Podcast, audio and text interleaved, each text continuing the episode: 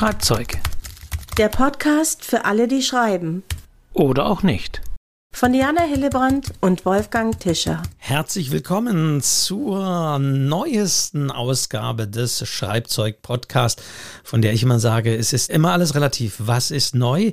Neu ist vor allen Dingen das, das Jahr, denn das ist die erste Folge des Jahres 2022. Nicht neu aber umso frischer aussehend ist meine Mitpodcasterin in München, Diana Hillebrand. Hallo, Hallo Diana. Hallo Wolfgang. Ja, ich freue mich total. Wir sind 2022 angekommen, haben uns eine Pause gegönnt, aber ich habe dich tatsächlich ein bisschen vermisst. Also es ist schon schön, immer hier mit dir zu plaudern und ich habe mich auf den heutigen Tag gefreut. Wir haben ja auch eine kleine Winterpause gemacht. Vor Weihnachten war die letzte Folge und da gab es ja auch noch einen kleinen Wettbewerb. Und wer sich das noch nicht gesehen hat, im literaturcafé.de, der Website, die ich ja herausgebe, da finden sich auch noch die drei Gewinnergeschichten, die wir da ermittelt haben. Und die kann man dann nochmal nachlesen. Und da haben wir auch einen Kommentar dazu abgegeben. Das nur sozusagen der Vollständigkeit halber machen wir am Anfang immer so ein bisschen. Wer das noch nicht gesehen hat, kann sich das nochmal anschauen. So ein bisschen in der Zeit zurück. Noch ein bisschen Weihnachtsgefühle.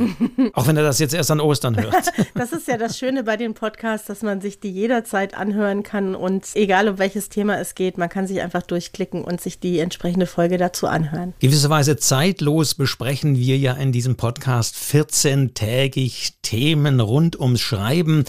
Eben, wir sagen ja immer im Podcast für alle, die schreiben oder auch nicht. Und die Diana schreibt, ist Autorin, Schreibcoach. Auch ich gebe Seminare für Autorinnen und Autoren, aber eher auch so im Bereich aus, aus der Kritikersicht von außen. Ich selbst bin kein Romanautor, aber in dieser Konstellation sprechen wir eben über verschiedene Schreibthemen und auch das, wer es noch nicht entdeckt hat, es gibt so viele Folgen und jetzt Diana, ja. können wir da natürlich noch was Großes, Neues ankündigen? Ja. Beziehungsweise verkünden. Ja, nicht ja, ankündigen. Ja, es ist nämlich schon da. Verkündigen können wir es, genau. Ja, es gibt endlich die Webseite www.schreibzeug-podcast.de. Da findet man alle Folgen, da findet man alle Bücher, die wir hier besprochen haben, alle Themen, alle Links. Kann man sich komfortabel anhören. Natürlich auch weiterhin auf Spotify und auf den gängigen Plattformen, aber eben jetzt auch auf einer eigenen Webseite. Und was ich ganz toll finde, Wolfgang, da kann man sehr, sehr komfortabel Feedbacks abgeben zu einzelnen Folgen oder auch allgemein. Wir können das lesen und schreiben euch natürlich eine Antwort. Und da würden wir uns wahnsinnig freuen, wenn ihr davon sehr viel Gebrauch machen wollt. Die URL hatten wir ja schon öfters genannt. Wer sagt, oh, habe ich schon gesehen? Nein, wenn ihr das in den letzten Wochen noch nicht aufgerufen habt, macht das jetzt, denn jetzt steckt hinter dieser URL schreibzeug-podcast.de noch weitaus mehr. Auch eine Übersicht der Folgen, auch wann die nächste Folge kommt. Also wirklich ganz, ganz gut und ausführlich und toll. Und es kommt ja auch immer wieder Feedback und das freut uns sehr. Und wie Diana gerade sagte, schreibt uns ruhig eure Ideen, Vorschläge, Kommentare, Erfahrungen mit all den Themen, die wir hier besprechen. Und ich fand, auch da ein bisschen rückblickend auf die letzte Podcast-Folge, eine Reaktion sehr interessant. Die würde ich ganz gerne nochmal hier, hier vorlesen, zumindest in Teilen von Ana Contrera. So ist das hier. Klingt ein bisschen wie ein Pseudonym, weiß man aber nicht, äh, aber ist egal. Und sie bezieht sich auf die sogenannte Schneeflockenmethode Diana. Die hattest du ja in der letzten Folge vorgestellt, wo es darum geht, Geschichten zu entwickeln, auszuarbeiten. Da hast du die Methode vorgestellt, die sehr, ja, äh, wie soll man sagen, nicht kompliziert, aber es ging wirklich darum, so die ersten Ideen dermaßen fein und granular und wochenweise auch zu konkretisieren, auszuarbeiten, länger zu machen und, und, und. Also es klang unheimlich mühselig. Und Anna Contrera hat tatsächlich tatsächlich gesagt, sie hatte Probleme loszuschreiben und hat sich dann tatsächlich dieser Schneeflockenmethode gewidmet und schreibt, jetzt zitiere ich sie mal, die Ernüchterung folgte schnell. Das fühlte sich mehr nach Arbeit an als nach Freude beim Schreiben. Nach dem fünften Schritt habe ich abgebrochen und stattdessen direkt mein Buch geschrieben. Die Schneeflockenmethode war wie der Anlasser beim Auto. Erst muss man Energie reinstecken, aber irgendwann springt der Motor an. Und ab da braucht man den Anlasser nicht mehr. Danke für eure Folgen. Ich höre sie berufsbedingt immer Montagabends in einem Hotelzimmer und freue mich bei eurer Sendung wieder auf meine Schreibecke zu Hause. Also vielen, vielen Dank für diese Rückmeldung und ich, das finde ich immer ganz schön und das sollte man sich mitnehmen, selbst wenn sich manches vielleicht merkwürdig anhört, was wir hier so besprechen oder was Diana an Methoden rausgreift.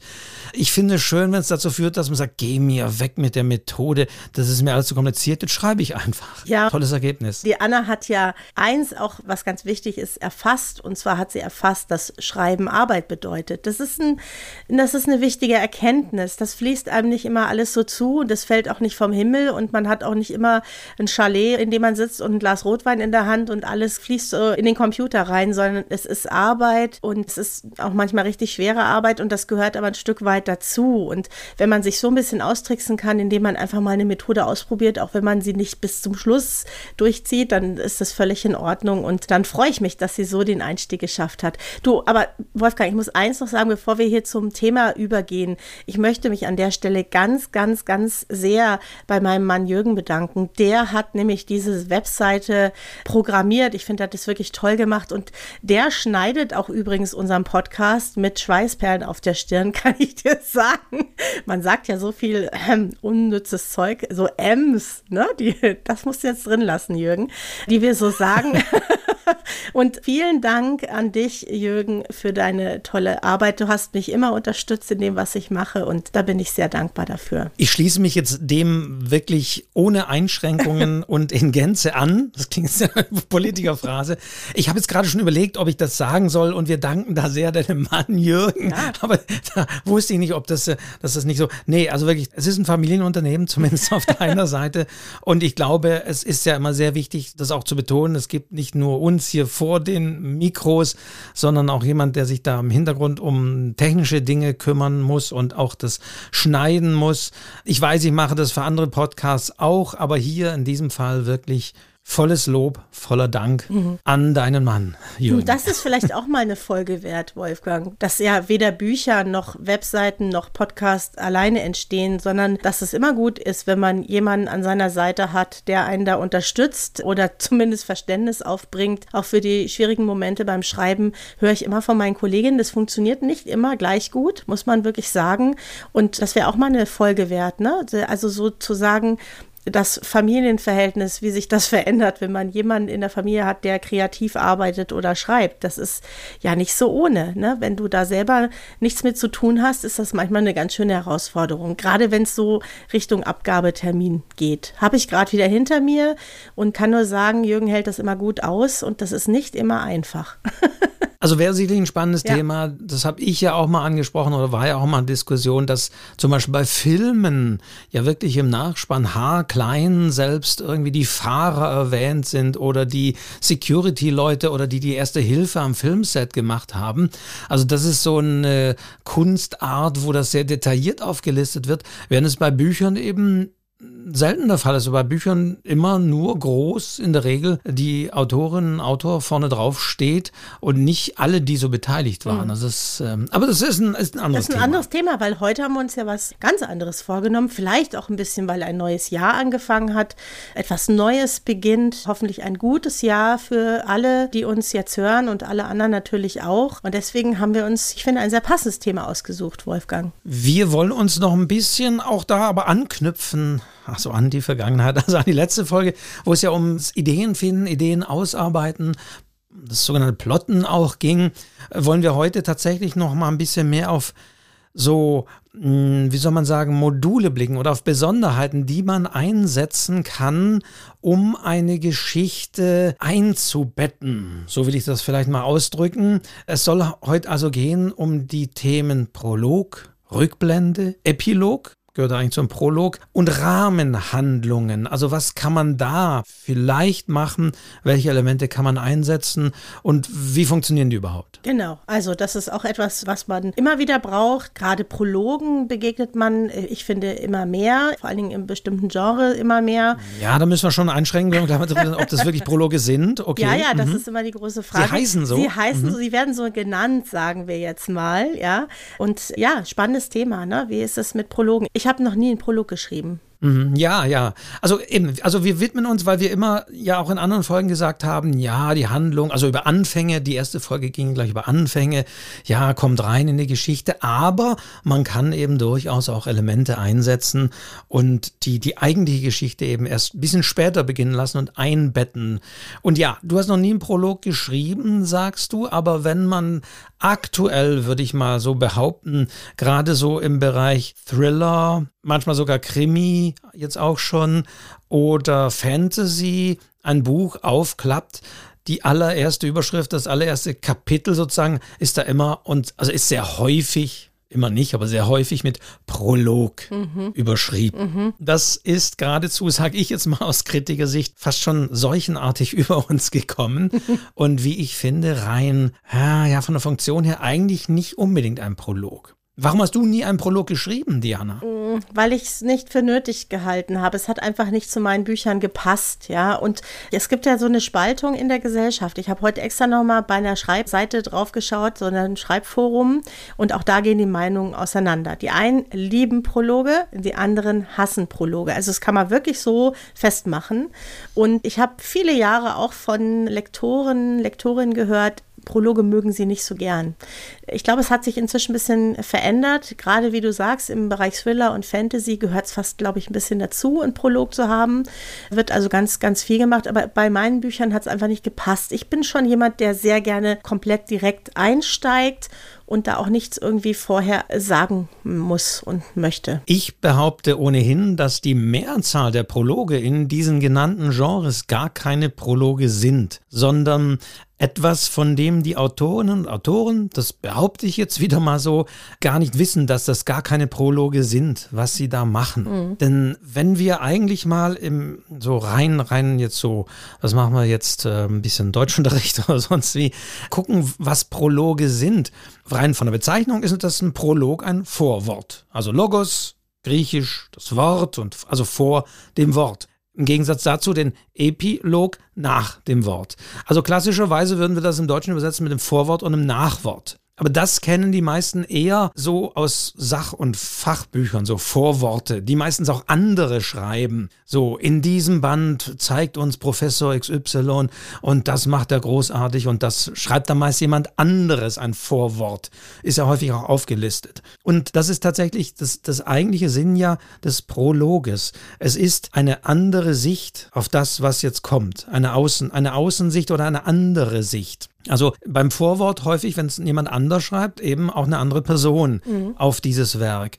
Und bei Romanen, und ich habe, ich kann das jetzt hier hochhalten, sieht man natürlich im Podcast nicht, aber wenn die Leute an Prolog denken, dann fällt vielen, ich glaube, einer der bekanntesten Prologe ein, der auch so heißt, und das ist wieder mal der gute alte Johann Wolfgang Goethe von kam ja später, der Prolog im Himmel mhm. beim Faust, also bei einem Theaterstück eigentlich.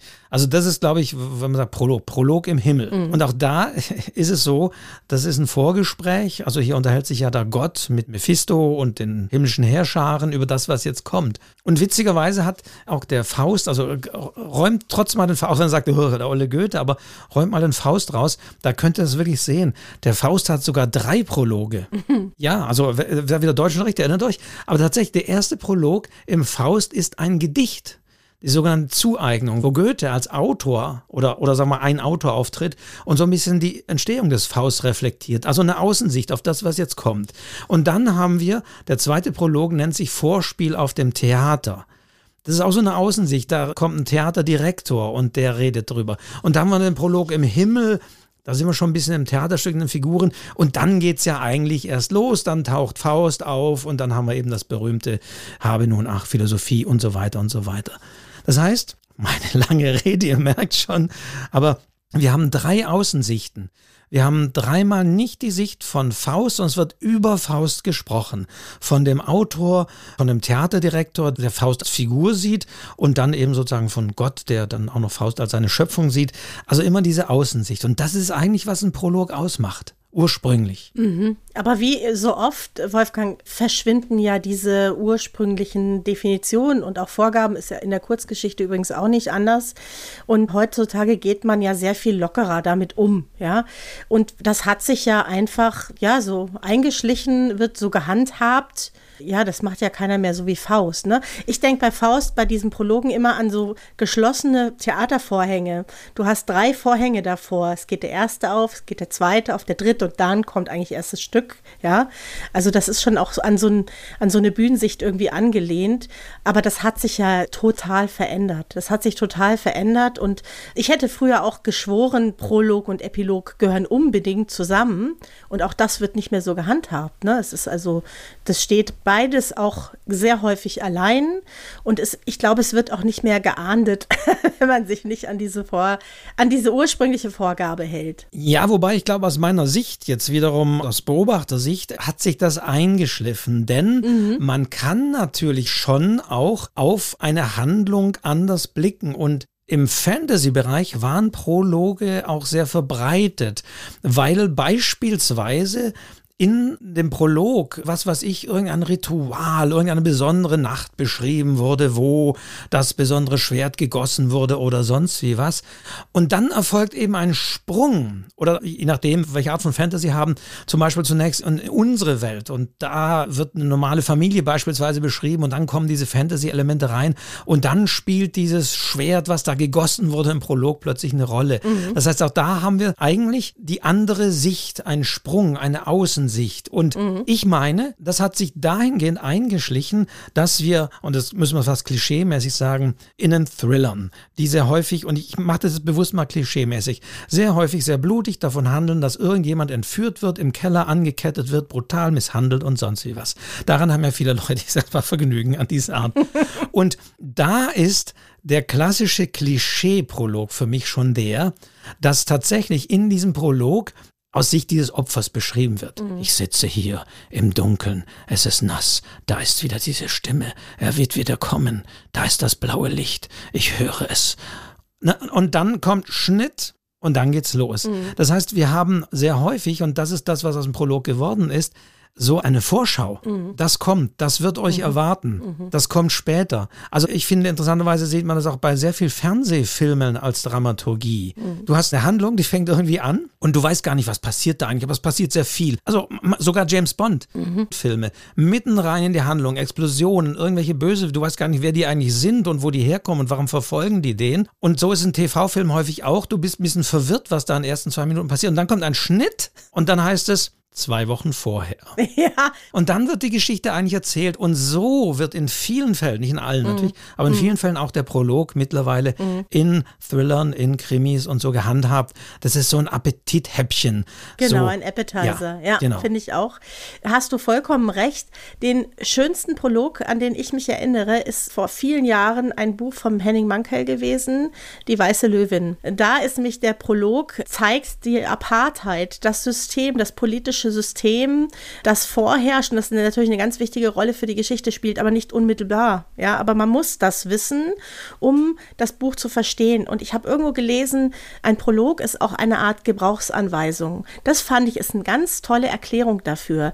Eine Gebrauchsanweisung, die ich habe, um das sozusagen einzuordnen in die Geschichte. Und das finde ich eigentlich sehr cool, wenn das funktioniert. Und das ist mir damals bei dem Buch von dem Henning Mankel sehr aufgefallen, dass das da funktioniert hat. Denn diese Löwin, die die steht eben für die Apartheid, die kommt am Ende auch nochmal vor. Also da ist es wirklich so eine schöne Klammer, die da gesetzt wird. Und das finde ich sehr, sehr kunstvoll. Das gefällt mir dann wahnsinnig gut. Finde ich klasse, dass du Mankel erwähnst, weil den hätte ich mhm. nämlich auch mhm. erwähnt als einer der Krimi-Autoren, wo der Prolog tatsächlich ein Prolog ist, wo ein ganz anderes mhm. Ereignis geschildert wird. Eben bei der mhm. Weißen Löwin, so diese, diese Ereignisse, ähm, Apartheid und so weiter, mhm. was später eine Rolle spielt und im Detail eben betrachtet wird in der Handlung. Mhm. Aber es ist, und dann haben wir wieder das ursprünglich eben eine Außensicht, eine andere Sicht auf das Thema, was im folgenden Roman auch nochmal behandelt wird, mhm. aber aus anderer Sicht. Also das wäre für mich auch so ein Beispiel. Und mhm. ohne das Beispiel zu haben, sehr häufig sehe ich auch, dass tatsächlich in aktuellen Romanen teilweise durchaus Prologe verwendet werden. Sie sind es eigentlich, aber interessanterweise sind die dann nicht mit Prolog überschrieben, sondern man häufig so ein erstes kleines, kurzes Kapitel, mhm. was man eben auch nicht genau einstufen kann. Und dann geht es eigentlich erst los. Mhm. Ja, und ich glaube, dass man inzwischen da auch sehr viel mehr Freiheiten hat, weil sich es eben so eingeschlichen hat, weil sich so eingeschliffen hat, damit umzugehen und das auch irgendwie zu gestalten. Und der eine handhabt es wirklich so, wie man das klassisch gesehen hat. Beim anderen wäre es vielleicht eigentlich auch ein Kapitel Ja, also ich denke mir oft, das ist eigentlich ein Kapitel, das mit einem Rückblick anfängt. Die Leute denken immer, ein Rückblick ist gleich Prolog, wenn der am Anfang ist. Das ist natürlich Quatsch, ja. Man könnte das auch einfach als eine Rückblende da einbauen, aber es wird dann häufig als Prolog bezeichnet. Oder man kann tatsächlich, auch das sieht man hin und wieder, in einem Prolog eine Figur sprechen lassen oder eben die Perspektive einer Figur einnehmen, die im Folgenden nicht die Erzählerin ist oder hm, sonst wie. Genau. Dass da ein Ich spricht, zum Beispiel in einem Prolog, was später so nicht als Ich mehr auftaucht, sondern mhm. man weiß, ah, das ist diese Nebenfigur, die im Prolog. Und ich finde ja, das würde für mich jetzt auch einen guten Prolog ausmachen,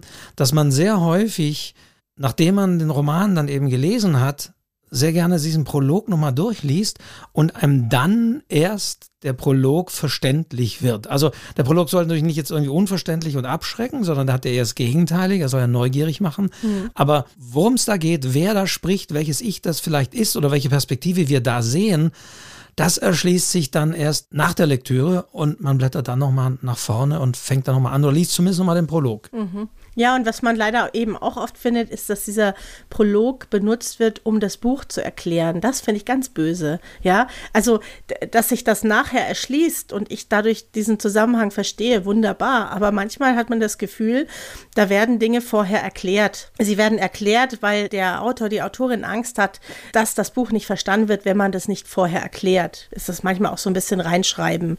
Und das finde ich ganz schlecht und es ist auch ein Prolog, den ich nicht lesen möchte. Ja, das nervt mich dann dann, wenn jemand mir erklären möchte, wie ich dieses Buch lesen soll und was ich vielleicht sonst nicht verstehen würde. Also das ursprüngliche, was ich gesagt habe, Prolog heißt ja eigentlich Vorwort, aber niemand würde hm. ja Vorwort schreiben, wenn er da irgendwie so eine, was weiß ich, brutale Kerkersituation beschreibt. Das heißt, bei Vorwort in der Tat, da denken wir eher, hm. an, wie ich sagte, an Sach- und Fachbuch. Hm. Und gelegentlich bei Schreibanfängern, das sage ich eigentlich bewusst so, weil das so meine Wahrnehmung ist, erlebe ich manchmal in der Tat, dass tatsächlich eigentlich ein Prolog des Autors oder der Autorin erfolgt, wo erklärt mhm. wird, was jetzt da kommt. Mhm. Und wie du sagst, das ist eigentlich auch überflüssig, weil man will mhm. ja eine gute Geschichte lesen. Das haben wir ja auch immer wieder gesagt, schon in der ersten Folge. Der Anfang muss reinziehen, da muss es losgehen. Und das resultiert häufig, und deswegen sage ich bei Schreibanfängern, dass die das Feedback bekommen eben von anderen, boah, Mensch, toll, boah, ist das, war das autobiografisch, oh, wie ist denn das entstanden und so weiter. Und diese Autorinnen und Autoren häufig Bedürfnis haben, erstmal zu erklären, so das Folgende, was sie lesen, ist entstanden, weil ich meiner Tochter schon immer Geschichten erzählt habe und sie gesagt hat, ich sollte es irgendwann mal aufschreiben und daraus ist diese Geschichte entstanden und so. Aber da muss man sagen, das interessiert aber leider erstmal niemanden. Und deswegen ist der Epilog dann eigentlich der bessere Ort, um so etwas unterzubringen. So ist es. Oder das Nachwort, wo man eben dann auch über Recherche sprechen kann, über Zusammenhänge sprechen kann, über Dinge, die fiktiv sind, andere, die vielleicht der Wahrheit entsprechen. Und ich glaube, da gibt es eben Leute, die lesen das sehr, sehr gerne und manche lesen es gar nicht und das kann man dann völlig frei entscheiden. Und so ist es ja auch gedacht. Ne? Das bleibt jedem selbst überlassen, wie man damit umgeht. Und bei den Prologen ist es tatsächlich auch so, dass die einen sagen, ich bin über den Prolog gar nicht hinausgekommen. Manchmal sind die Prologe so kunstvoll geschrieben, dass sie es besonders schön finden, aber der Rest vom Buch dann nicht mehr mithalten kann. Also es ist schon auch eine Hürde, die man sich da vielleicht aufbaut. Ne? Zwei Leute, die ja auch bekannt dafür sind, haben wir auch zwar immer wieder genannt, aber sie machen das sehr gerne. Epiloge oder Erklärungen, Erläuterungen ausführliche Danksagungen, aber auch die Entstehungsgeschichte des Romans beschreiben. Das sind natürlich Stephen King. Stephen King macht mhm. das ja immer wieder sehr gerne. Und da ist es wirklich toll, weil man eben, man taucht danach so ja, ein paar hundert Seiten auf und freut sich, dass man noch ein bisschen was erfährt, wie ist es entstanden, weil da will man es wissen, mhm. wenn man aus dieser Geschichte kommt. Also Stephen King beschreibt sehr häufig, wie das Werk entstanden ist und wie es dazu kam und wer beteiligt war und so weiter. Also der kann es sehr gut. Und hier im deutschsprachigen Raum natürlich Sebastian Fitzek, der ebenfalls ja dafür bekannt ist, für seine langen Danksagungen, aber auch das ist eine Form von Epilog, von Nachwort zu seiner Geschichte, wo er eben auch ein bisschen den Leserinnen und Lesern dankt und wie das entstanden ist und so weiter. Also die fallen mir ein, die das sehr gut machen, die es nicht so hart machen, dass dann der Roman einfach zu Ende ist, sonst hört es einfach auf und ich möchte ein bisschen was wissen, sondern die dann Leserinnen und Leser so ein bisschen bei der Hand nehmen und sagen, so und jetzt erkläre ich dir noch ein bisschen, wie das entstanden ist, weil das willst du jetzt ein bisschen sicher wissen, damit du sicher wieder an die Wirklichkeit zurückkommst. Ja, und mir fällt noch ein ganz aktuell der Peter Prange, der jetzt den Traumpalast geschrieben hat. Der wird auch verfilmt, die Geschichte der Ufer. Und der Peter Prange ist auch jemand, der, ich glaube, der hat immer ein Prolog in seinen Büchern und teilweise sogar Prologe mit mehreren Abschnitten. Also nicht nur sozusagen der Prolog, sondern eins, zwei, drei bis weiß ich nicht wie. Ich wollte ihn noch fragen, warum er das so macht, aber es war zu knapp. Das frage ich ihn noch. Ich kenne ihn ein bisschen. Also der Traumpalast, da kommt ein ganz langer Prolog. Ich wahrscheinlich schon eine eigene Geschichte, in die man eintaucht und aus der man schon gar nicht mehr raus möchte. So ist es auch in seinen anderen Büchern teilweise. Und da funktioniert es auch sehr gut, ja. Also es, man muss es halt ausprobieren und es muss zur Geschichte passen. Also gerade auch in meinen äh, Seminaren, Webinaren für Self-Publisher empfehle ich eben durchaus. Am Ende nutzt diese Möglichkeit, da auch noch ein bisschen was über die Entstehung reinzuschreiben oder, oder über euch oder wer ihr seid oder auch da noch ein bisschen zu erzählen, wie das entstanden ist und die Leute so mitzunehmen, auch auf die eigene Website zu nehmen, da nochmal darauf hinweisen, dass, was weiß ich, wer weiteres über die Entstehung meiner Romane wissen will, der soll mir auf Instagram folgen oder was auch immer. Also, dass man wirklich das nutzt, dass ja diejenigen den Roman ja auch bis zu Ende gelesen haben, die ihn hoffentlich gut fanden und begeistert waren. Und die holt man dann sehr gut ab und die sind einem dann sehr gewogen, wenn man am Schluss des Romans dann darauf hinweist, zum Beispiel auch eben auf die Website oder solche Dinge oder so Danksagen oder die Entstehung, weil das interessiert die Leute und das interessiert sie nicht am Anfang, weil sie wissen gar nicht, lohnt es sich.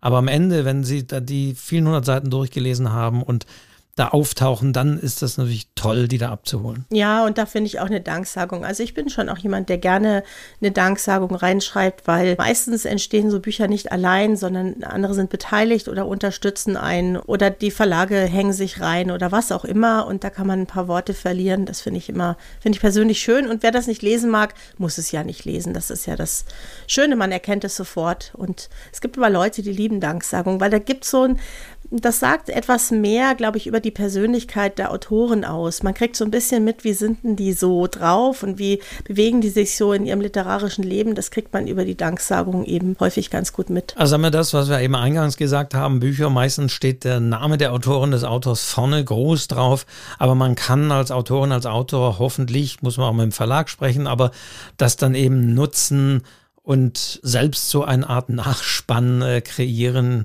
indem man eine Danksagung macht. Und ich finde auch, also ich lese auch aus Interesse und Neugierig Danksagung sehr gerne, auch wie das gemacht ist, wie da gedankt wird. Und man kann sie ja auch so anlegen, also eben siehe Sebastian Fitzek, dass sie eben auch unterhaltsam ist und Spaß machen, auch wenn man die Leute, denen da gedankt wird, eben nicht kennt. Mhm, genau, ja, also man kriegt einfach nochmal eine ganz andere Ebene dieses Buches mit und das finde ich persönlich schön. Ich kenne auch viele Leute, die das gerne lesen. Also Prolog, Epilog, das sind so die klassischen um Umrahmungselemente, die man eben nutzen kann oder die vielleicht eben, wie wir auch gesagt haben, manchmal aktuell auch ein bisschen anders genutzt werden. Ja, und die auch einzeln stehen können. Es ist nicht mehr so streng, dass man sagt, Prolog und Epilog gehören unbedingt zusammen. Das kann sein, es muss nicht mehr sein. Da hat man heutzutage sehr viel mehr Freiheit, denke ich, als das früher vielleicht war. Ja, es muss irgendwie funktionieren, es muss einen Sinn machen und man sollte einen Prolog nicht mit einem Kapitelanfang verwechseln. Das ist, glaube ich, ganz wichtig. Vor allen Dingen, da sage ich aber wieder, ja, ihr Hörerinnen und Hörer, da gebt uns mal eure Meinungen.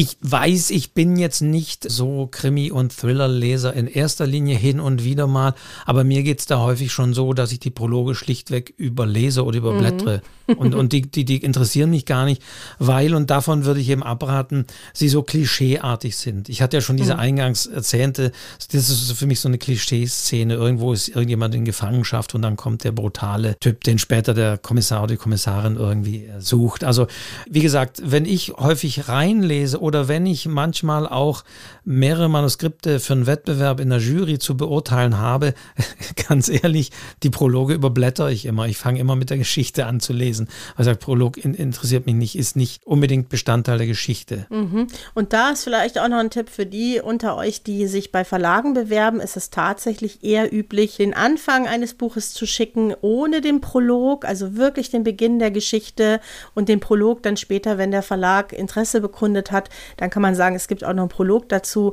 Aber die wollen häufig wirklich den tatsächlichen Anfang der Geschichte haben. Die wollen wissen, wie steigt wirklich die Handlung direkt ein. Und deswegen schickt man da wirklich den Anfang mit, obwohl der Prolog noch davor stehen würde. Und obwohl wahrscheinlich auch mittlerweile einige Verlage sagen, da sollte man einen Prolog drauf hm. davor machen, weil die, mhm. die Leserinnen und Leser erwarten das teilweise auch schon. Ja, Genau. Aber in diesem Spannungsfeld bewegt man sich. Und also danke für diesen Hinweis. Ich finde ich wirklich immer wichtig zu wissen, kein Prolog.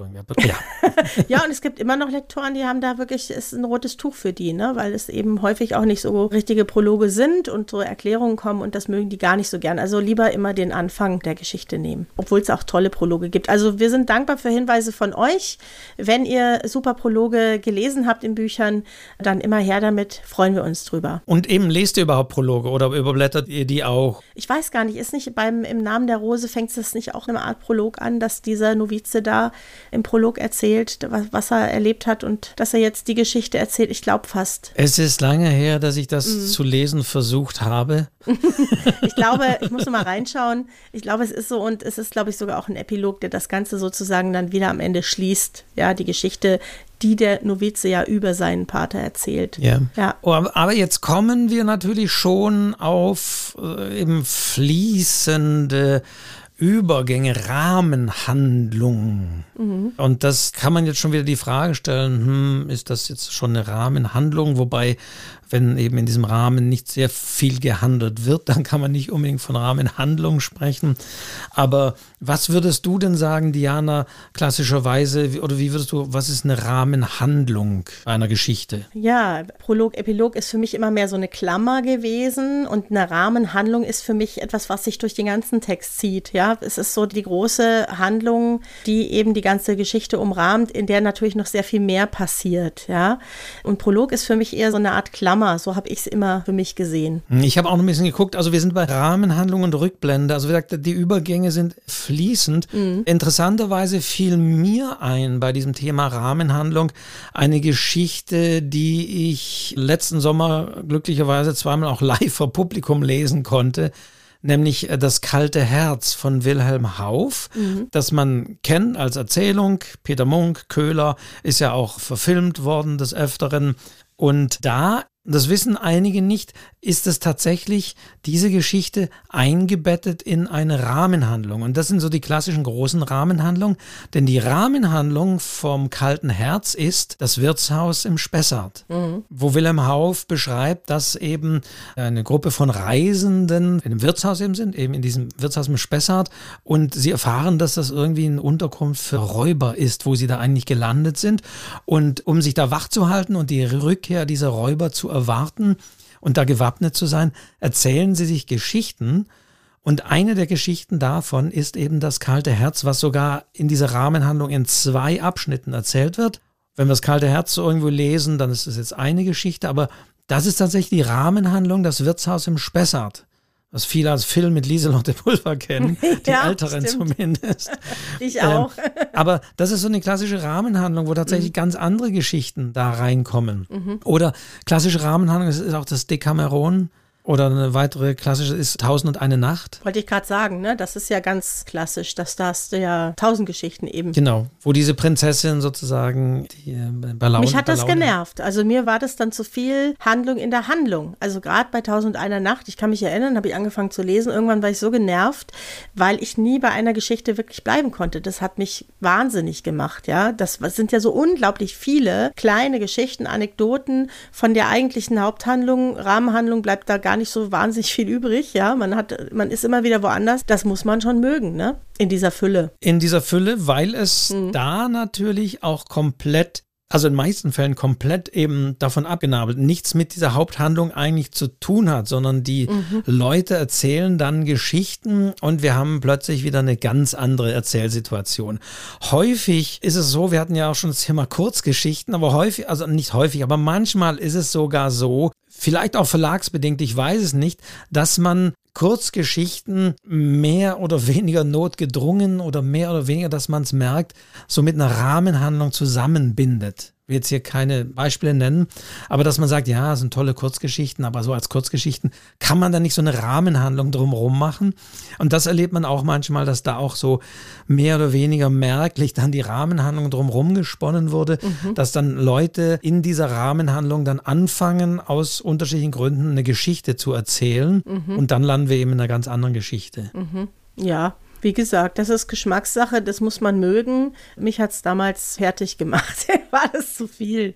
Zu viel Anekdoten, viel, viel zu viele kleine Geschichten in der großen Geschichte. Und deswegen finde ich jetzt wiederum die etwas verbindendere Rahmenhandlung, die mehr verbindet, eigentlich die klassische Rahmenhandlung, die dann zu einer, einer Rückblende mündet. Also klassischerweise auch da eine Rahmenhandlung, die in der Jetztzeit spielt und so weiter.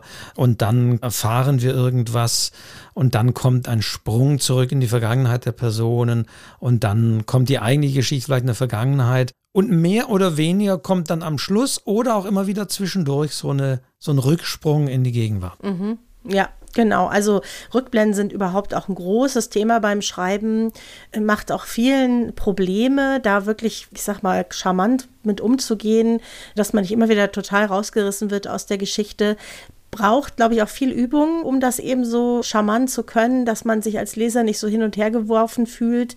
Also das ist was, das ist eine echte Herausforderung mit den Rückblenden. Weniger ist mehr, würde ich sagen. Also Rückblende, ja, ist sowieso, ich, ich höre manchmal von Lektorinnen, von Lektoren, aber auch von Autoren und Autorinnen, die sagen, ja, zu viel Rückblenden sind auch schwierig, mhm, weil auch so. ungeübte Leser Rückblenden nicht immer erkennen. Mhm, ja. So ist es auch. Und du wirst rausgeschmissen und es gibt ja mehrere Arten von Rückblenden. Es gibt die Rückblenden, wo du wirklich in eine große eigene Szene kommst, in die du dich auch wieder verliebst, wo du dich wohlfühlst, wo du wirklich was erfährst aus dem Hintergrund der Figuren meistens oder über irgendwelche Beziehungen. Die sind dir ganz, ganz wichtig. Du kannst es häufig gar nicht anders erzählen. Aber das ist dann wirklich, das sollte dann wirklich eine eigene starke Szene sein und nicht irgendwie sowas konstruiertes, wo man nur etwas erklären möchte. Ja, so ein Infodump. Das ganz gefährlich bei den Rückblenden. Also eigentlich ist es wirklich auch eine eigene Geschichte. Ein bisschen wie eine eigene Geschichte, eigene Szene. Und dann gibt es die ganz kurzen Rückblenden, so kleine Flashbacks, wo man so mal so einen Satz bringt, ja. Vor zehn Jahren hätte ich, habe ich noch Obst verkauft. Ist auch eine Rückblende, wo wir etwas erfahren, aber ebenso im Schwung des Textes ist das dann eben eingebunden. Genau, also eben, das ist, aber ich weiß, wie gesagt, dass viele Autoren auch gesagt haben, ja, der Verlag hat mir dann gesagt, ah, ich sollte es besser mal zusammenfassen lassen oder sollte die vielen Rücksprünge in die Gegenwart zum Beispiel lieber rauslassen und das lieber wie in eine wiederum nur Rahmenhandlung einbetten, dass es also mehr oder weniger nur einen Rücksprung gibt in diese Vergangenheit und dann erzählt wird. Weil eben, das sieht man manchmal auch, wenn man sich von solchen Büchern, die nicht unbedingt linear erzählt werden, die also in Rücksprüngen arbeiten oder teilweise sowieso in Zeitsprüngen, dass man häufig auch bei Amazon dann Kommentare sieht, hab das nicht verstanden mhm. oder mir war das nicht klar oder ich habe nicht hab nicht kapiert, warum die Figuren plötzlich da sind und dann wieder da sind. Also man merkt schon, dass es natürlich auch ein bisschen Erfahrung braucht und man kennt das vielleicht auch selbst beim Hören. Vor allen Dingen finde ich manchmal auch bei Hörbüchern, wenn man vielleicht auch eine Typografie nicht sieht oder dass man eine Weile braucht, um manchmal auch zu erkennen, ah, das ist jetzt eine Rückblende, jetzt sind wir wieder da gesprungen in der Zeit. Ja, das ist die große Kunst, dass du deine Leserinnen, Leser mitnehmen musst, dass sie es verstehen müssen. Und das tut immer ein bisschen weh, wenn man sozusagen aus der Geschichte, aus der aktuellen Handlung rausgerissen wird. Und das Wichtigste ist, man braucht wirklich einen guten Grund, das zu tun. Na, also wenn ich das mache, dann muss ich mir überlegt haben, warum muss ich das an der Stelle jetzt erzählen? Warum ist es wichtig? Oder wäre es vielleicht besser, das in einem Dialog? Du kannst im Dialog ganz viele Dinge, Informationen, Hintergründe unter unterbringen, ohne dass du eine Rückblende brauchst. Ja, manchmal ist das der bessere Weg. Das muss man sich gut überlegen. Und wenn zu viele Rückblenden kommen, also du bist schon in der Vergangenheit, gehst in die vollendete Vergangenheit und dann vielleicht nochmal und davor war es ja auch nicht, hat man manchmal auch, dann verliert der Leser das Gespür für die Zeit. Dann weiß er überhaupt nicht mehr, wo er in der Geschichte ist. Das ist sehr gefährlich. Also mir geht das häufig so, muss ich wirklich sagen, wenn manchmal auch über ja über Generationen was erzählt mhm. wird in Rückblenden, dass ich gelegentlich mir immer wieder sagen muss, das war ja der Sohn von dem und das war jetzt ja früher, jetzt war also das wird dann teilweise schwierig, wenn es auch so eine Kaskade von Zeiten ist, die da folgt und wenn sozusagen eine Rückblende nochmal eine Rückblende erfolgen würde. Mhm. Ja, und manchmal muss man sich dann überlegen, dass man vielleicht eine rausnimmt, das an einer anderen Stelle eben einsetzt, um den Leser da nicht zu überfordern. Ne? Das soll ja auch Spaß machen und man soll nicht darüber nachdenken, wo man jetzt gerade ist und was jetzt gerade ist. Das nimmt ja sehr viel von dem Lesespaß eben auch. Also da sind wir wirklich wieder auch bei dem Thema Lektorat und das ist auch so ein typischer Punkt, wo eine Lektorin eben angreifen, äh, äh angreifen, ja, eingreifen könnte in den Text und sagt, hm, nee, mach das mal. Das das ist so ein bisschen unklarer und also so entweder das, das habe ich alles auch erlebt, dass man sagt, nee, hier ein bisschen, ein bisschen aufräumen in den Rückblenden, klarer machen, ein mhm. bisschen strukturieren. Aber es kann durchaus, je nachdem, auch der umgekehrte Weg interessant sein. Also ein sehr linear erzählter Text kann in seinem linearen Erzählen und dann kommt das und dann kommt das und dann kommt das langweilig wirken mhm. und er kann wenn es gut gemacht ist oder auch gut lektoriert ist, durchaus ein bisschen neu, ja, kann man vielleicht sagen, neu zusammengesetzt werden, indem man sagt, nö, zieh doch mal ein bisschen das Kapitel vor, mach das als Rückblende, bau das so ein. Das macht das Erzählen interessanter, als wenn du immer so ganz, und dann war das und dann war das. Das macht es ein bisschen interessanter. Also es kann auch der umgekehrte Weg im Lektorat sein, dass man vielleicht mit Maßen natürlich sagt, okay, erzähl das mal nicht so linear, sondern bau das mal als Rückblende ein oder bau das vorher schon als Sprung oder so weiter. Ich glaube sogar, dass man also ich will jetzt nicht sagen in jedem Buch, aber in den meisten Büchern braucht man auch Rückblenden. Also das ist schon ein ganz wichtiges Mittel, auch um Geschichten zu erzählen, um sie interessant zu machen und um Dinge zu erzählen, die an der Stelle auch wichtig sind. Also man muss sich, glaube ich, immer die Frage stellen, das ist auch das, was Lektoren dann fragen, Brauchst du das? Muss der Leser das jetzt wissen? Also der häufig ist es ja eine Informationsdefizit für den Protagonisten und ein Vorsprung für den Leser, solche Rückblicke. Ja, also der Leser weiß mehr als die Hauptfigur.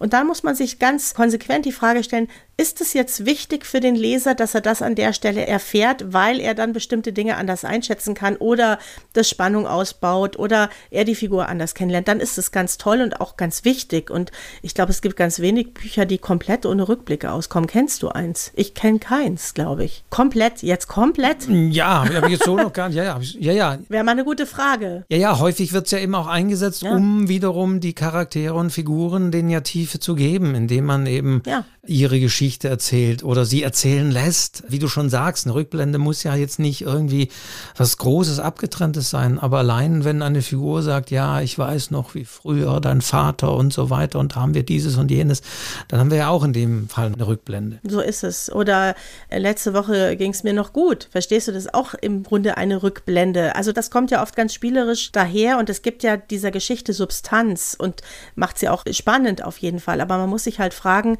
brauche ich das jetzt oder brauche ich es nicht? Also bläht es diesen Text nur auf und ist völlig unnötig? Kann man einfach ausprobieren. Wenn man das wegstreichen kann und es nicht wehtut, ja, dann sollte man über diese Rückblende wirklich nachdenken. Mir fällt ein, ein Interview, was ich vor einiger Zeit mit dem Autor Jess Jochimsen geführt habe, können wir auch verlinken, mhm. nochmal nachlesen über seinen Roman mhm. Abschlussball. Mhm. Da ging es auch um Rückblenden oder da sagt er auch, dass der Roman musste erstmal lange liegen und er hat dann kapiert, er hat zu viele Rückblenden eingebaut. Mhm. Und Zitat, ich zitiere jetzt Jess Jochimsen, Grüße an der Stelle. Die Testleser und Freunde haben gesagt, immer wenn spannend wird, kommt eine Rückblende. Und wenn es in den Rückblenden richtig spannend wird, dann kommt wieder die Geschichte. Also man ist dann vielleicht, ja, das kann man als Cliffhanger super toll, aber wenn es dann nervt, dann ist es nicht so toll. Mhm. Und er sagt auch, da ist mir aufgefallen, warum das in diesen ganzen großen Creative Writing Workshops keiner macht. Wenn du dir Franson anschaust oder J.D. Smith, mhm. die schreiben 50 Seiten, dann kommt ein richtiger Konflikt und da kommt eine lange Rückblende, wie der Protagonist wurde, wie er ist, und dann wird die Geschichte zu Ende erzählt. Mhm. Mhm. Ja, also das ist auch so ein Tipp, ne? Macht wirklich eine eigene kleine Geschichte draus, gerade wenn man dem Ganzen viel Gewicht geben möchte. Der Leser, die Leserin muss sich wieder richtig rein verlieben und eigentlich fast vergessen, wo man vorher aufgehört hat. Und dann kommt man da wieder hin zurück und denkt sich, hey ho, ne, jetzt, ach ja, ich war ja eigentlich da vor der spanischen Treppe oder was weiß denn ich und da geht es jetzt weiter, ja, aber ich weiß jetzt viel mehr, ich kann das ganz anders einordnen, ich kenne die Figuren ganz anders. Plötzlich gibt es vielleicht bedrohliche Züge oder rätselhafte Züge, die ich vorher gar nicht kannte, weil die Szene ganz harmlos war zum Beispiel. Also dann sind das schon tolle Momente. Ja, eben. Und deswegen am, am schlimmsten ist wirklich, wenn es eben nicht verbunden ist und wenn man mhm. nicht da irgendwie Rückschlüsse oder wenn das nicht hilft, das andere zu verstehen. Und wenn es so ist, wie jetzt Jochimsen es beschreibt, oder wie ich vorhin auch gesagt habe, wir tauchen so aus einem Buch auf und finden es schade, dass es jetzt vorbei ist. Also nichts ist schlimmer, dass wenn die Rückblende vorbei ist und man geht wieder die Rahmenhandlung sozusagen über, dass die Leute sagen, auch schade. Auch eigentlich interessiert mich das jetzt gar nicht. Also das habe ich auch sehr häufig oder ohne jetzt den Namen parat zu haben, also häufig vielleicht nicht, aber es gibt tatsächlich Romane, wo man sagt, oh, jetzt kommt wieder das, das langweilige Erzählen, was jetzt passiert ist. Jetzt muss ich wieder ein Kapitel warten und ein halbes Kapitel und ah, jetzt geht es wieder weiter mit der Geschichte in der Vergangenheit, die mich eigentlich interessiert und der, die der eigentliche Kern dieser, dieser Erzählung ist. Also auch da merkt man, da, da passt dann irgendetwas nicht. Mhm. Und dann gibt es ja noch diesen sprachlichen Aspekt der Rückblick rückblenden. Das ist auch eine unglaubliche Herausforderung. Wir schreiben ja viele Geschichten in der Vergangenheit aus einer Sicht einer sich erinnernden Person. Die Sachen sind vielleicht schon passiert, also es spielt in der Vergangenheit. Jetzt machen wir eine Rückblende, brauchen wir also diese vollendete Vergangenheit, wie man so schön sagt. Das heißt hatte. Und hatte ist so unschön. Also hatte, hatte, hatte, hatte, hatte. Ja, also das macht mich wahnsinnig. Das heißt, du hast dann auch noch die Herausforderung, zu zeigen, okay, ich gehe jetzt noch weiter in die Vergangenheit, ich brauche auf jeden Fall irgendeinen Hinweis, einen hatte. Und dann muss ich aber auch wieder in die normale Vergangenheit zurückfinden, ohne dass der Leser denkt, er ist jetzt nicht mehr in der Vergangenheit der Vergangenheit, sondern äh, wieder an der aktuellen Stelle. Das ist auch manchmal ganz schön herausfordernd. Ist eine tricky Situation und das, mhm. ich glaube, das ist wirklich so eine Schreibsituation, das ist schwer zu erklären, aber das merkt man häufig, wenn man erzählt, dass man, dass einem da irgendwie wirklich die Vergangenheitsformen dann irgendwie so in die, in die Beine fallen und man da ein mhm. bisschen stolpert und stürzt, mhm. weil man nicht sagt, Moment, jetzt bin ich in der mhm. Vergangenheit und jetzt bin ich in der anderen, jetzt erzählt in der Vergangenheit nochmal jemand eben und dann wird das unschön und und sprachlich unelegant, wenn man diese Vergangenheitsformen dann verwenden muss. Ja, und dieses hatte kommt dann eben sehr häufig und da kann ich nur den Tipp geben, sich das genau anzuschauen. Also ich muss natürlich den Leser mitnehmen in diese vollendete Vergangenheit und muss dem zeigen, aha, wir gehen jetzt zurück und dann kann ich aber auch wieder in die normale Vergangenheit oder auch ins Präsens zurückwechseln dann hat er das schon verstanden. Aber dann muss ich natürlich auch wieder zeigen, wenn ich wieder in die eigentliche Handlung gehe. Das ist ein bisschen tricky, da muss man sich ein bisschen Mühe geben. Es ist aber sprachlich und stilistisch aus meiner Sicht total wichtig, wirklich zu schauen, habe ich da tausend Hattes drin, dann muss man schauen, dass man einige davon auflöst. Auf jeden Fall. Das ist nicht schön zu lesen. Das hängt, dieses Hatte ist so hart und dann hörst du irgendwann nur noch Hatte. Es ist auch nicht schön vorzulesen. Das hilft übrigens auch, sich das laut vorzulesen. Dann merkt man das recht schnell. Ja, also guckt eben genau, welche Formen, wie und wie ihr das das ist ja auch so was, was man nochmal Zeitformen, ne? mhm. wie es überhaupt, und das ist vielleicht auch noch ein bisschen einfacher, wenn man in der Gegenwart erzählt, aktiv, als dann, dass man Präteritum und perfekt. Also ja, also das muss man jonglieren und das sollte man sich auch überlegen, dass man da eben nicht unelegant in der Formulierung wirkt. Ja, das ist Übungssache und sich auch mal anschauen, wie andere das machen und ausprobieren, ausprobieren, ausprobieren. Schreiben lernt man, indem man schreibt, sag ich immer. Außerdem, wovon ich auch abraten würde, gerade wenn man als Self-Publisher das selber in die Hand nimmt, gelegentlich, dass man so eine Rückblende oder so meint, man müsste die jetzt kursiv setzen oder so, um das wirklich deutlich zu machen. Also davon würde ich auch abraten.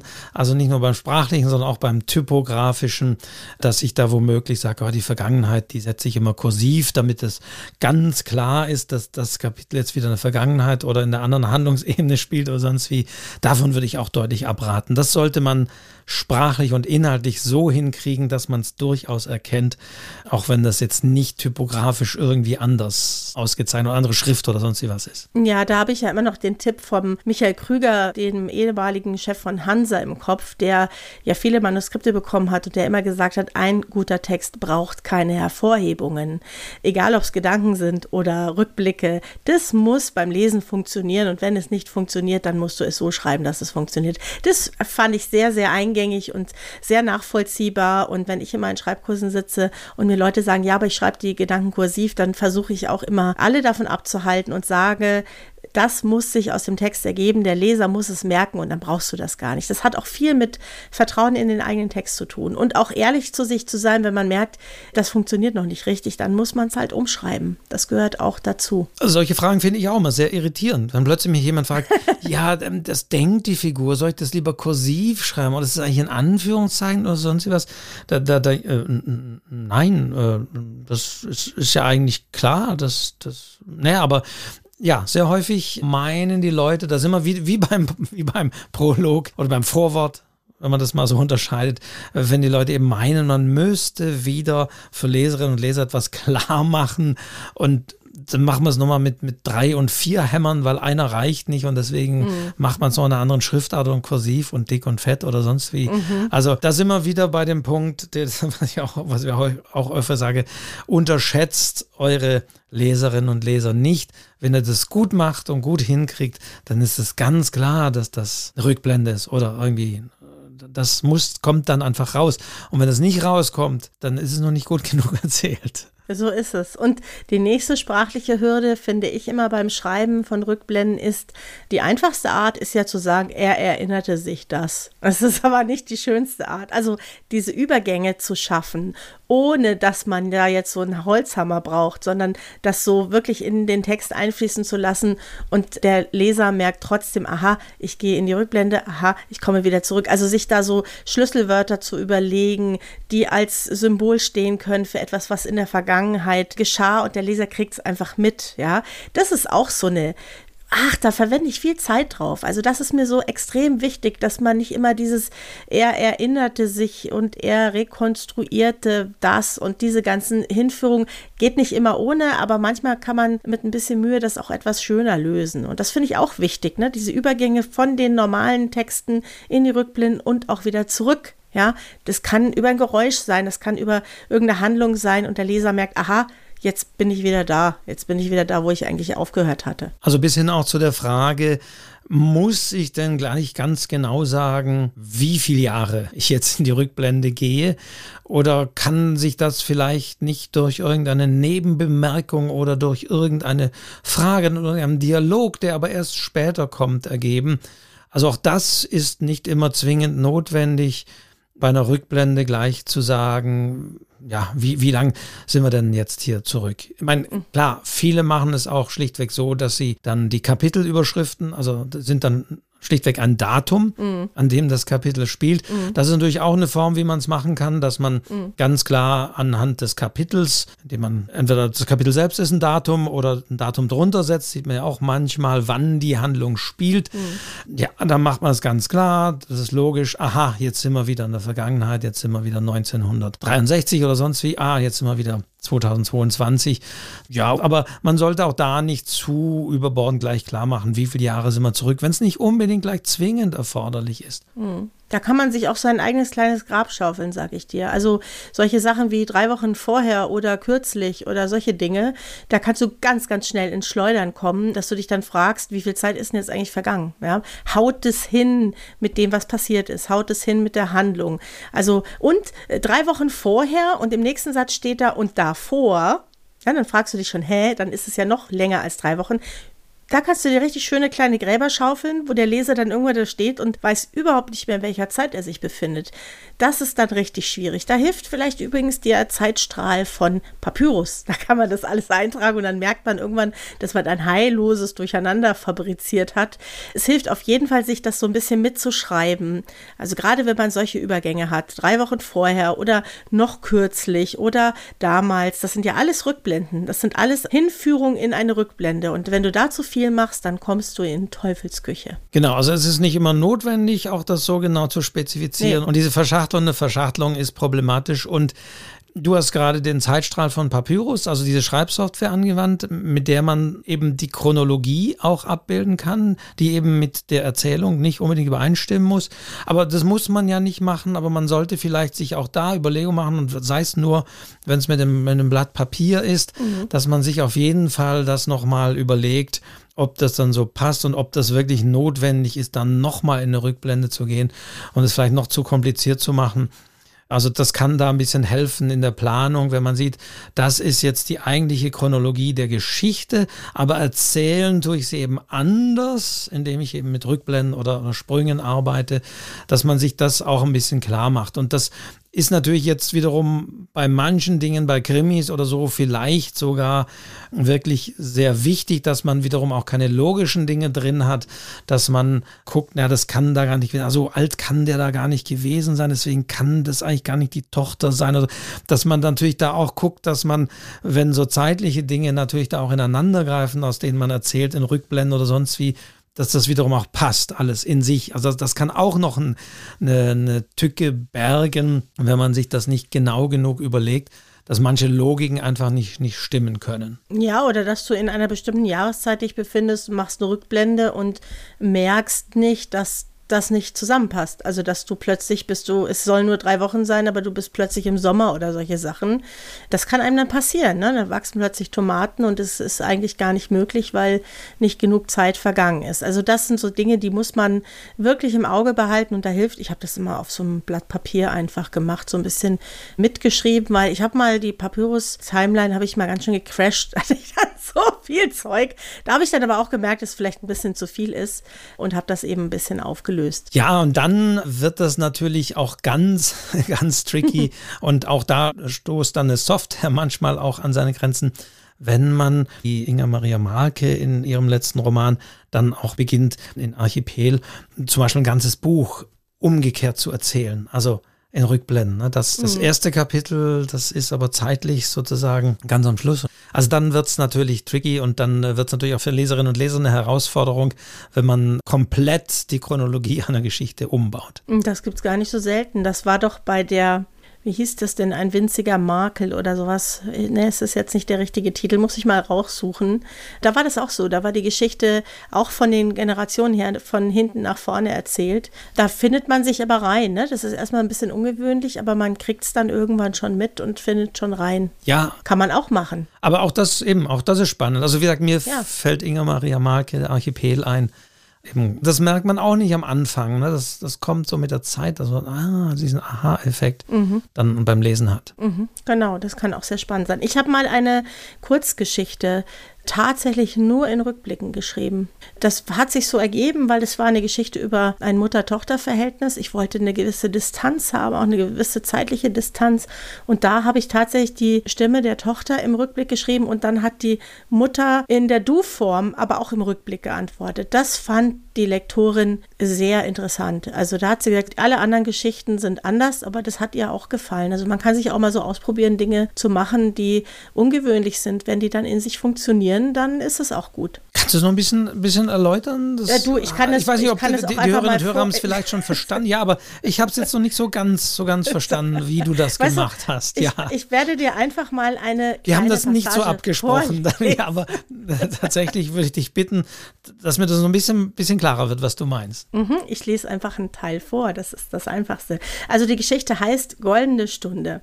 Es war unsere Stunde, sonntags, noch bevor das Summen der Stadt begonnen hatte. Das Fenster in der Küche zeigt nach Osten, davor der kleine Balkon mit dem geschwungenen schmiedeeisernen Geländer. Du sagtest einmal, du hättest die Wohnung einzig und allein wegen dieses Geländers angemietet. Manchmal bist du rausgegangen und hast die Hände in die Luft gestreckt. Wie in Paris hast du dann gerufen. Bis ich fünf war, dachte ich wirklich, wir leben in der französischen Hauptstadt. Irgendwann habe ich gelernt, dein Paris ist ein Kaff in Nordrhein-Westfalen. Mach nichts, hast du gesagt und über meine Verblüffung einfach hinweggelacht. Dann hast du den Arm um mich gelegt und mir etwas über das Leben erzählt.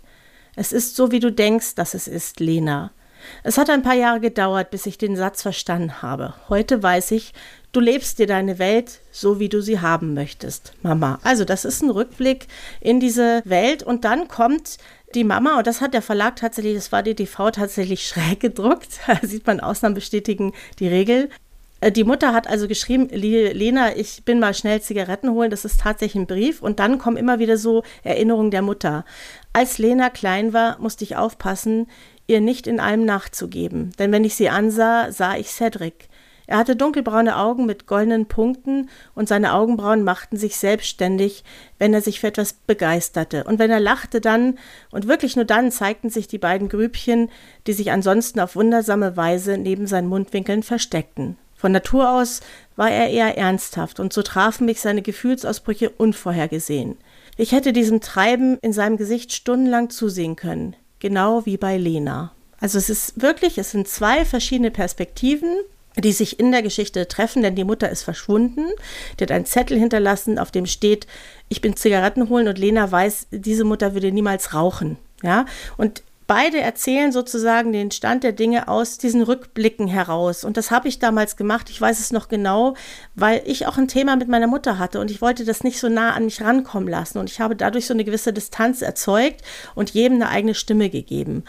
Und das hat denen gut gefallen. Und die Geschichte trifft sich dann über diese Perspektiven. Also das wird gar nicht anders erzählt, als so, wie ich dir das jetzt gerade vorgelesen habe. Vielen Dank für das Lesen. Also jetzt ist mir das auch klarer geworden. Mhm.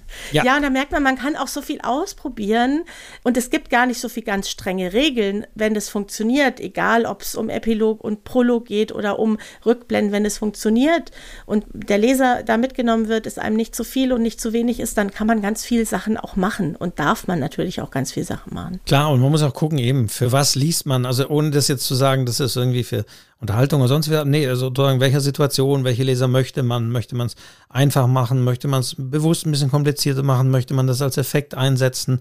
Äh, möchte, man soll es aber auch nicht übertreiben und so weiter und so weiter. Also da kann man natürlich sehr viel austarieren in den Möglichkeiten, hier solche chronologischen Sprünge, sage ich mal, reinzunehmen. Ja, also das ist ja das Schöne beim Schreiben, dass man so wahnsinnig viele Möglichkeiten hat und dann vielleicht auch mal den einen oder anderen Literaturkritiker überrascht, weil etwas passiert, was man nicht erwartet. Und das ist ja was Schönes. Überraschungsmomente sind immer was Schönes. Diana, Wolfgang. Zeit ist ein Thema. Ja, wir Zeit, ja. haben wieder eine Stunde gesprochen, obwohl viele gesagt haben, das sei okay, dass wir uns auch ein bisschen länger über die Themen unterhalten. Ja, es könnte sogar länger sein. Ne? Ich habe auch gelesen, es könnte gar nicht lang genug sein, aber wir kommen ja wieder. Ja, das ist ja das Tolle. Ja. Alle 14 Tage kommen wir wieder mit einem neuen Thema und werden darüber sprechen. Wie immer wissen wir noch nicht was. Wir sind da sehr spontan. Wir freuen uns auf Vorschläge von euch, wenn ihr euch Themen wünscht, wenn ihr Fragen habt, wenn ihr, auch wenn ihr Kritik habt natürlich, meldet euch bei uns jetzt ganz komfortabel über die neue Website www.schreibzeug-podcast.de und dann haben wir noch ganz viel zu besprechen, Wolfgang. Genau, dann sehen das auch die anderen, was ihr so geschrieben habt. Dann könnt ihr auch Petitionen zu Themen oder sonst wie dort beginnen. Also wir freuen uns über eure Rückmeldung. Natürlich gerne auch Rückmeldung, wenn ihr eine Folge jetzt erst vom letzten letzten Jahr hört. Vielleicht nehmen wir auch mal ein Thema ja wieder, wieder nochmal auf oder haben wir andere Aspekte. Aber auch natürlich jetzt zu dieser Folge Thema Rückblenden, Prologe. Findet ihr das gut oder habt ihr Beispiele? Müssen ja nicht immer eigene Texte sein oder andere, wo ihr sagt, boah, das ist toll gemacht und da und da war das mal so und so und das hat mich überrascht oder das war besonders. Also da freuen wir uns immer über Rückmeldungen. Jetzt unter Schreibzeug-podcast.de. Genau, ja, wir lernen auch gerne noch was dazu. Das ist ja, man lernt ja nie aus und es ist immer schön, auch andere Meinungen und andere Stimmen da eben mitzubekommen. Wir wollen hier gerne mit euch in einen gewissen Dialog treten. Und noch was Neues gibt es seit der letzten Folge. Ich weise ja immer darauf hin, abonniert auch diesen Podcast über euer Podcast-Portal eurer Wahl denn dann kriegt ihr automatisch die neueste Folge und viele, das wissen wir auch, hören auch über Spotify und Spotify hat jetzt eine neue Funktion, dass man Podcasts auch jetzt wirklich liken kann und ein Herzchen vergeben kann, wenn man den Podcast gut findet. Und wir alle wissen, das befeuert natürlich die Algorithmen dieser Portale und hilft wiederum auch uns und hilft anderen, diesen Podcast zu finden. Deswegen also nochmal auch die Bitte, wenn ihr Fan seid, gebt uns Herzchen. Gebt uns ein Herzchen, wenn ihr ihr das über Spotify hört, ruft mal kurz die App auf oder sonst wie und klickt da das Herzchen an. Also das ist jetzt auch noch eine neue Funktion bei Spotify speziell. Also da freuen wir uns auch.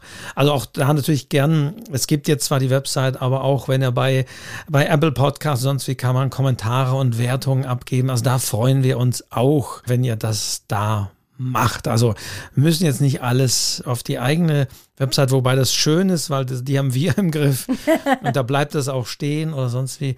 Aber wir freuen uns auch über Likes, Kommentare und Sternchen und Herzchen auf den anderen Portalen. So, ja. das soll noch gesagt werden am Schluss, wie immer. Wie immer. Und ich freue mich, Wolfgang, dass wir so äh, schön ins neue Jahr gestartet sind. Ich freue mich auf unsere weiteren Folgen, auf unsere Gespräche und das machen wir jetzt einfach so weiter, immer 14-tägig, so wie bisher auch. Genau, wir begleiten euch wieder durch das Jahr, schreibend, kommentierend, analysierend, lachend, lachend und freuen uns eben auch über eure Rückmeldung, weil das gibt uns so das Gefühl, aber das haben wir, glaube ich, ganz deutlich und vielen, vielen Dank dafür, dass wir eben nicht zu zweit hier nur sitzen und reden, sondern dass wir so geht es mir auch und sicherlich auch dir immer mehr, wirklich weiß, wir reden hier für euch da draußen. Ja, und wir machen es richtig gerne und freuen uns darauf und freuen uns auf euch. Und ich freue mich auf dich, Wolfgang, in 14 Tagen, wenn wir uns wieder hören. Immer sonntags 0 Uhr geht die neue Folge online. Immer wieder sonntags.